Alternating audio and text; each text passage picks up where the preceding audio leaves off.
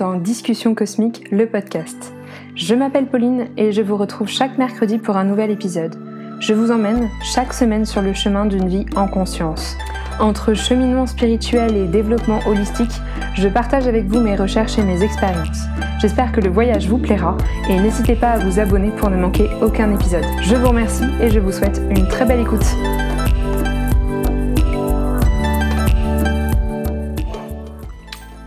Bonjour à toutes et à tous, je suis très heureuse de vous retrouver pour un nouvel épisode. Aujourd'hui nous allons parler de la lithothérapie.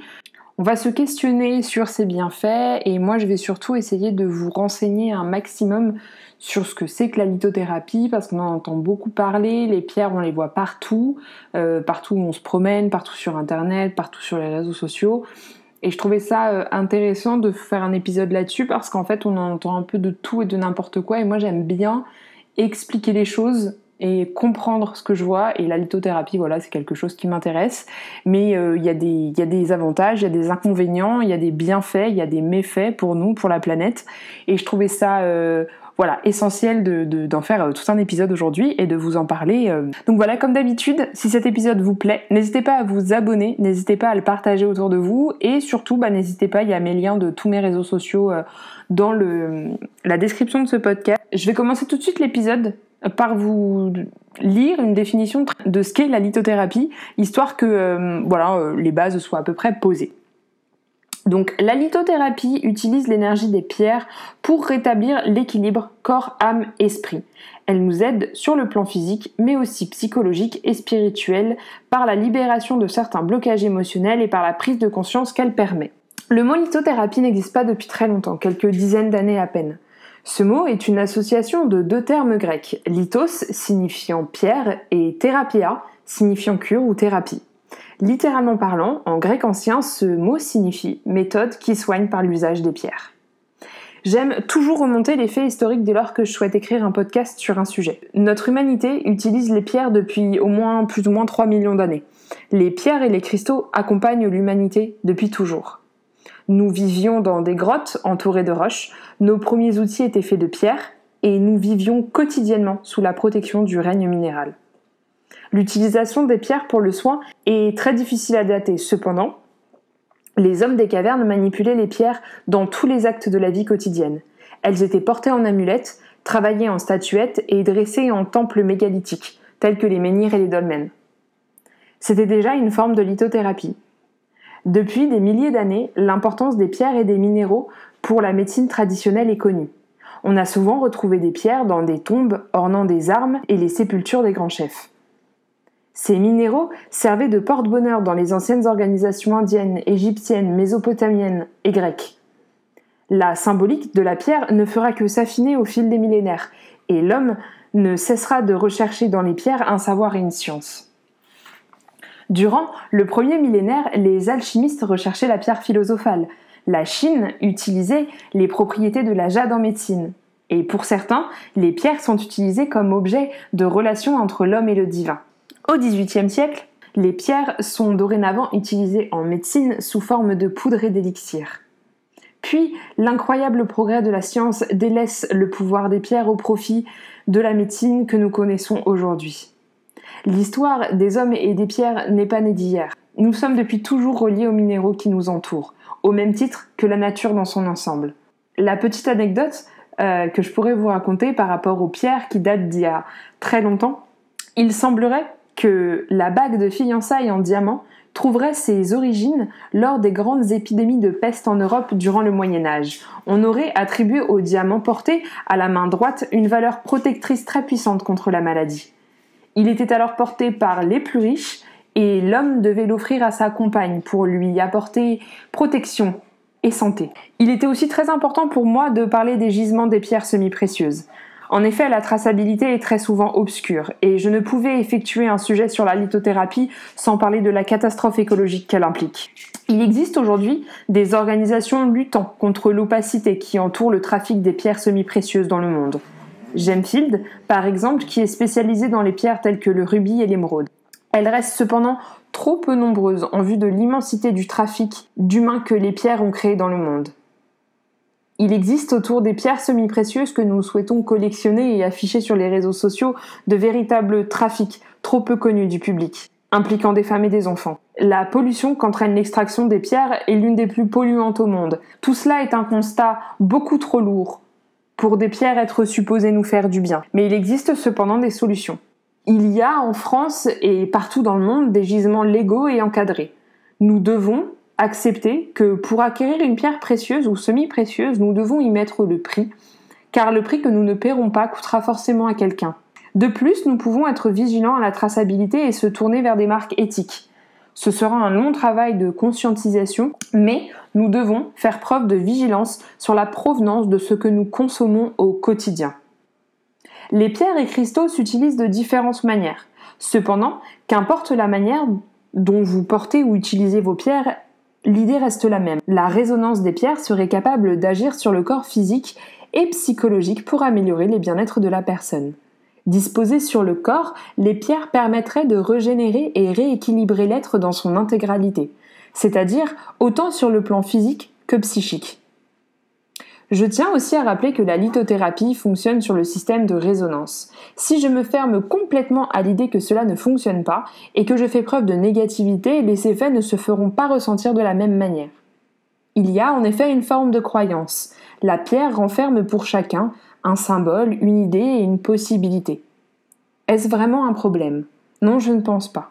Si cela vous fait du bien et si vous ressentez un vrai bienfait au contact de la pierre, il n'y a aucun mal à cela.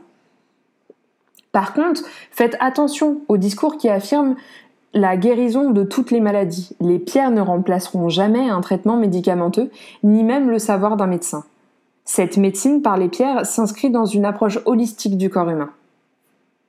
On peut classer les minéraux et les pierres selon leur composition chimique. Pour un usage de la lithothérapie, il est bien mieux de connaître les huit principales familles existantes. Chacune détiennent des propriétés énergétiques spécifiques. Nous retrouvons les natifs, tels que le diamant, les oxydes, tels que le rubis, qui sont dynamisants, les sulfures, comme les pyrites, qui permettent d'évacuer les énergies bloquées, les silicates, c'est la plus grande famille des minéraux, on y retrouve la labradorite qui apaise, la jade qui calme, les carbonates qui apaisent les inflammations avec la calcite, les phosphates qui dépolluent comme la turquoise, les sulfates comme l'angélite qui sont rares et nous aident à nous protéger du monde extérieur. Et pour finir, il y a les halogénures telles que la fluorite qui nous aident à clarifier les choses. Il existe un nombre gigantesque de pierres et de bienfaits qui y sont associés. Si jamais vous vous questionnez sur les bienfaits d'une pierre spécifique, je vous listerai des livres très bien faits sur le sujet dans la description de ce podcast. Les pierres peuvent être utilisées de jour comme de nuit. Elles peuvent être portées en bijoux. Vous pouvez aussi avoir votre petite pierre fétiche dans la poche. Vous pouvez aussi disposer des pierres dans des endroits spécifiques de la maison. Par exemple, vous pouvez mettre un quartz rose dans une chambre si vous êtes en couple afin d'accroître le sentiment d'amour dans la pièce. Justement, si les pierres nous allègent de certains maux tels que le stress, l'anxiété, la colère ou bien nous apportent de la protection, de l'amour et bien d'autres, il est nécessaire de les nettoyer et de bien les recharger. Les pierres sont capables d'emmagasiner de l'énergie pendant des millions d'années. Le minéral est particulièrement sensible à son environnement. Les pierres peuvent conserver des émotions et des pensées de la personne qui les porte. Il existe plusieurs techniques de purification.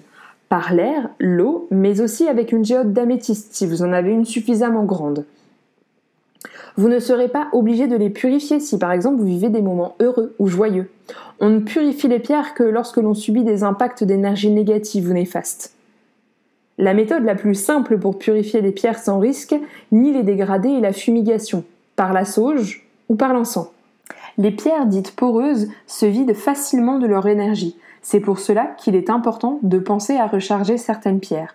Au soleil, la lumière est en effet un moyen naturel de recharger toute chose. Soyez vigilants sur la spécificité de chaque pierre. Certaines ne supportent pas le soleil. Dans ce cas, elles pourraient profiter de la lumière lunaire. Certains objets comme la coquille Saint-Jacques, de par sa forme particulière, émettent des ondes qui forment des résonances spécifiques et très puissantes. La coquille émettra des vibrations sur les pierres qui leur permettra de se recharger de leur énergie naturelle. Plus la pierre reste dans la coquille, plus la recharge sera complète. Cette méthode est la plus sûre et la plus efficace car il n'existe aucune contre-indication. Elle fonctionne avec toutes les pierres, tant que celle-ci peut être mise à l'intérieur. Mais pourquoi utiliser des pierres et pourquoi les pierres sont autant en vogue en ce moment? C'est dans les années 60-70 que la lithothérapie comme nous la connaissons aujourd'hui refait surface et prend un tournant spirituel. Les bienfaits des pierres n'est pas juste là pour nous aider à guérir, mais aussi pour augmenter le sentiment de bien-être et certaines de nos capacités psychiques. C'est en cela que la lithothérapie peut être un outil de développement personnel. Les propriétés des pierres nous aideront à nous sentir mieux dans notre vie personnelle et pourront aussi améliorer nos relations avec le monde. Pour cela, il est important de bien choisir ces pierres. Vous pouvez les choisir sur Internet, mais j'ai la conviction qu'il est préférable de les choisir de manière physique.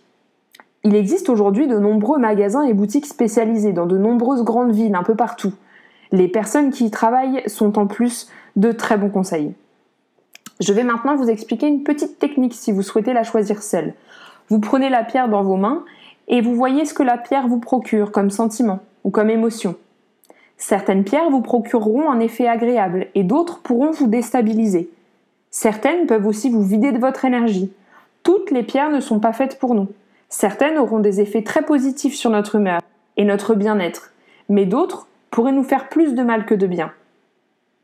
C'est pour cela que vous devez apporter un grand soin au choix de vos pierres et connaître ses bienfaits si vous souhaitez les utiliser. Tout le monde peut utiliser la lithothérapie à n'importe quel âge. En effet, on voit parfois des petits enfants portant de l'ambre autour du cou lorsque leurs dents poussent. L'ambre aura la propriété d'apaiser les douleurs liées aux dents et à la gencive. Il n'y a quasiment aucune contre-indication à la lithothérapie. Seulement, n'oubliez jamais que les pierres ne guérissent pas tout. Si par exemple vous êtes sujet à un manque de confiance en vous, vous pourrez très certainement porter un bracelet de sodalite afin de vous aider à cela. Cependant, il vous reste un travail personnel à mettre en place. La pierre sera là pour vous aider, mais ne pourra transformer votre personnalité. La pierre n'est pas magique. Elle renferme des énergies qui vous permettront d'avancer et vous soutiendront émotionnellement. Mais le plus gros du travail doit être fait par vous. La pierre, c'est un peu un talisman. Elle renferme le symbole de votre évolution personnelle, mais elle ne peut l'incarner à votre place. Les pierres peuvent être utilisées à tout moment, mais ne peuvent remplacer un traitement médical qui a été prescrit par un médecin. Certaines apaiseront votre sommeil, telles que l'améthyste, le quartz rose ou bien la calcite bleue. D'autres vous apporteront de la protection comme l'œil de tigre. Il y en a qui réduiront l'impact du stress, par exemple l'aigle marine. Chacune détient une spécificité qui peut vous accompagner tout au long de vos journées ou bien de votre vie. Enfin, je tiens vraiment à, insister sur le fait qu'aucune pierre ne peut remplacer un traitement médical adapté. C'est une médecine dite non conventionnelle qui s'appuie sur le principe de résonance et sur la vibration des cristaux. Certaines personnes cartésiennes ou bien même des scientifiques s'arracheraient les cheveux en écoutant ce podcast. Mais je pense que la croyance et la pensée font des miracles. Si je porte un œil de tigre qui est une pierre de protection lorsque j'ai besoin de me sentir protégée, je vais agir d'une manière différente. La symbiose entre mon besoin de protection et le sentiment d'être protégé par la pierre va créer un effet dans mon esprit. Je me sentirai protégée car j'agirai de manière à ne pas me sentir agressée. La pensée sera donc créatrice. Qu'on y croit ou pas, l'important c'est de le vivre pour soi de ne pas vouloir à tout prix prouver les effets et de ne pas au contraire vouloir décrédibiliser le sujet. Chacun a le droit de croire en ce qui lui fait du bien.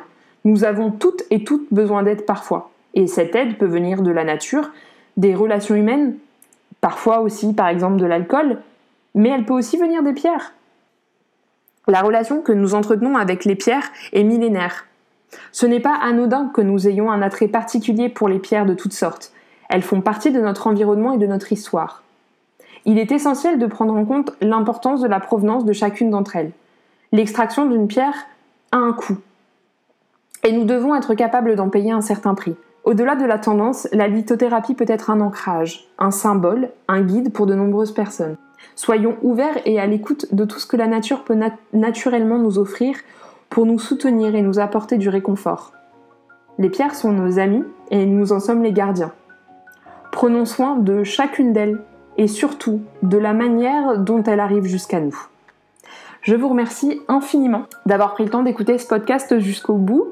moi, mon envie pour cet épisode, c'était surtout de, vous expliquer dans les grandes lignes, et surtout pour les personnes qui ne connaissent pas la lithothérapie, ce que ça représente, ce que ça implique, euh, voilà, les, grandes généralités du sujet.